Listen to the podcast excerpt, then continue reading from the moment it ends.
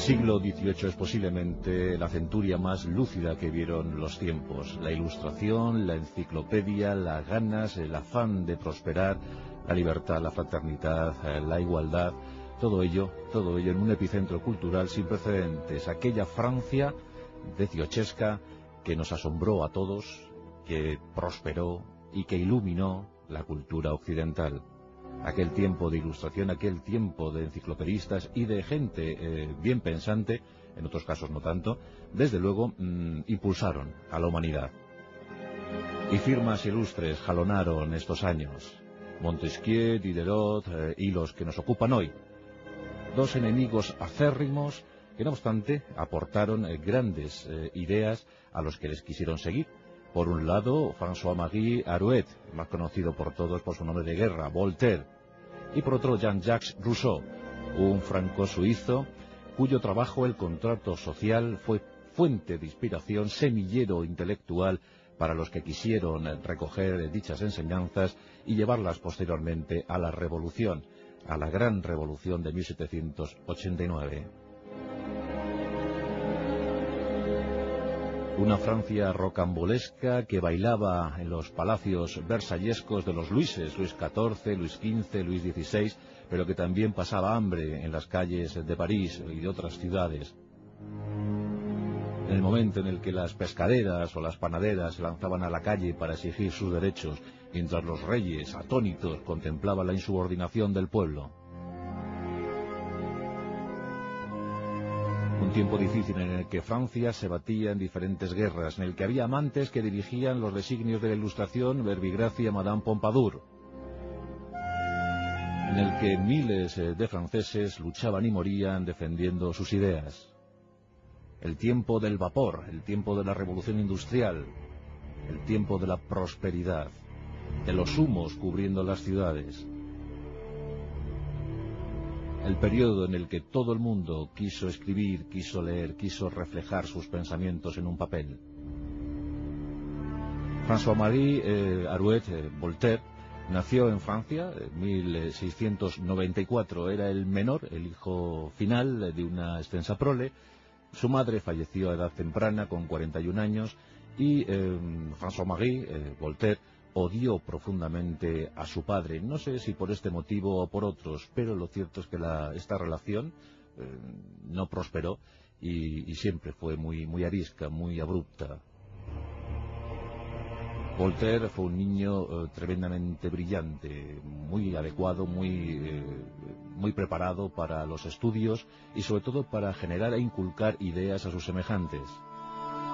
Y es curioso que uno de sus principales enemigos, eh, Rousseau, nacido en Ginebra en 1712, por tanto era bastante menor que, Voltaire, pero eh, ambos sufrieron las consecuencias de sus escritos, ambos fueron eh, expulsados del país, ambos tuvieron que refugiarse en, el exilio, en Suiza, en Alemania, en Inglaterra, y sus libros fueron incluso a la hoguera en algunas ocasiones.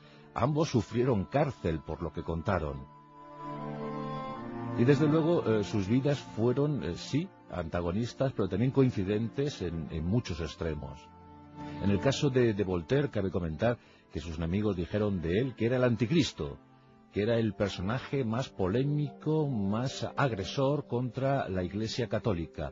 Sin embargo, Voltaire nunca, nunca rechazó la deidad, nunca rechazó a Dios. Incluso a la hora de su muerte llegó a firmar un documento, un escrito por el que pedía perdón a los cielos, a Dios, por sus pecados, por las tropelías cometidas contra la Iglesia, y bueno, pues pedía más o menos benevolencia para su alma. Esto lo escribió ya con 84 años, a punto de fallecer.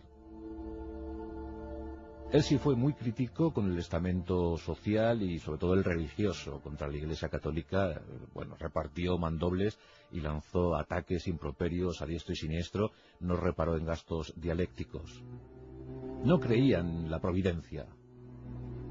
Todo lo contrario que Rousseau, eh, Jean-Jacques Rousseau, como antes hemos dicho, el autor del contrato social, o de una obra eh, fundamental que le causó pues, muchos insultos, eh, muchas injurias.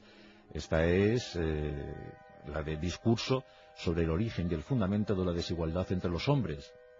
Bueno, pues tras leer este texto, Voltaire acusó a su enemigo de ser pues, simplemente un inocente, un cándido, no olvidemos la obra de Voltaire, Cándido y el optimismo, y dijo que tras leer este libro de Rousseau tenía unas ganas tremendas de andar a cuatro patas. Y es que Rousseau defendía la inocencia, la bondad del ser humano, la teoría del buen salvaje gestada por él. Decía que el hombre era puro, era bondadoso, estaba limpio, y eso se lo entregaba a Dios al nacer, pero que después la corrupción eh, iba atenazando al ser humano hasta convertirle en un ser eh, depravado. Decía que nacemos inocentes, pero que luego quedamos atados por todos los lados a unas cadenas, unas cadenas de las que no nos podemos desvincular. Por tanto, Rousseau creía en la inocencia, en la bondad del ser humano, todo lo contrario que Voltaire, que decía que nosotros, pues bueno, ya nos hacemos a nosotros mismos, no creía en esa providencia, no creía en que Dios interviniera en nuestras vidas, y por tanto pensaba que la ciencia, la razón, él es un gran racionalista, y eh, sobre todo, pues eh, las bellas artes nos hacen ser como somos. Por tanto, eh, si, quisiéramos buscar una buena calidad de vida, si quisiéramos mejorar nuestras vidas, solo podríamos recurrir a la ciencia, a la técnica o a las bellas artes, no a lo que nos diese Dios desde los cielos. Ese no intervenía aquí. Como os podéis figurar, eh, la polémica surgió de inmediato y el cruce de acusaciones, la ironía de Voltaire era clara y manifiesta, dicen que era el hombre más irónico de Francia, bueno, pues ese cruce de, acusaciones se dio a lo largo de, la vida que les unió. Rousseau era contradictorio en sí mismo, porque si bien abogaba por esa pureza del ser humano, en su vida eh, no es que diera muestras de, gran eh, sabiduría, eh, en su vida cotidiana, en su vida íntima. Hay que comentar que Rousseau, que era culto, era un hombre intelectual brillantísimo, pues solo encontró la felicidad eh, con una mujer que era analfabeta, que no le podía replicar. Y con esta tuvo cinco vástagos, cinco hijos, a los que entregó miserablemente al orfanato, les dejó morir en un horrible orfanato.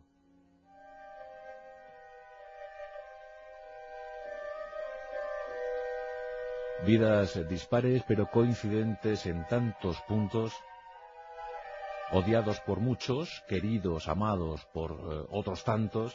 Ya digo que Voltaire era considerado como el máximo monumento eh, a la intelectualidad de su tiempo, mientras que Rousseau fue el, inspirador eh, del gran movimiento revolucionario francés.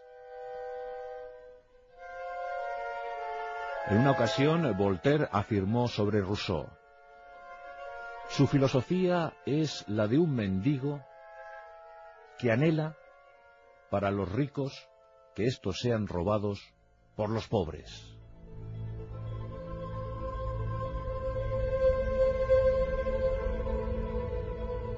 Con todo, tanto Rousseau como Voltaire eh, son eh, personajes insignes para la cultura occidental y de todos los tiempos, la universal también, claro está. Sus aportaciones literarias eh, se convirtieron en fundamentales para entender el siglo XVIII y aún más allá. Voltaire hizo suya una frase apócrifa, pero bueno, al hacerla suya casi se la apropió, aquella de no creo en sus ideas, pero lucharía hasta la muerte porque usted las pudiese defender. Fallecieron los dos en el mismo año, 1778, con tan solo un mes de diferencia. Voltaire paradójicamente fue enterrado en suelo sagrado. Ya os digo que se retractó de sus ideas anticlericales al final de, sus días y tras haber vomitado sangre, pues pidió perdón a los cielos por su vida llena de, excesos y de injurias contra la Iglesia. Rousseau también murió prácticamente en la penuria, pero los revolucionarios quisieron recuperar sus cuerpos y transportarlos al panteón de hombres ilustres, la antigua eh, iglesia de Santa Genoveva, la gran eh, patrona de, París, una de las patronas de París. Bueno, pues eh, qué curioso que estos enemigos acérrimos, que se insultaron, que se maltrataron, que se llamaron absolutamente de todo y en todos los términos, Uno defendiendo al buen salvaje, la inocencia, pureza eh, y bondad eh, del ser humano, otro hablando pues, que no existe la providencia y que es el ser humano el que se forja a sí mismo. Bueno, pues tanto se odiaron que al final se tenían que, encontrar y se encontraron en ese panteón de hombres ilustres. Y hoy en día, si visitáis París, les podéis encontrar en semejante recinto uno frente al otro. El destino quiso que la ubicación para los dos cadáveres, para los dos cuerpos, fuese la de frente a frente. Así que aún siguen enfrentados, por un lado Voltaire y por otro Rousseau. El contrato social versus Cándido y el optimismo. El racionalismo frente al providencialismo. El siglo de las luces, el siglo XVIII, el siglo de la Revolución Francesa. El siglo que apostó por la fraternidad de los seres humanos, la igualdad entre ellos y, por supuesto, la legalidad, la legalidad de las leyes, esas leyes universales, esas leyes justas, de las que tanto habló Voltaire.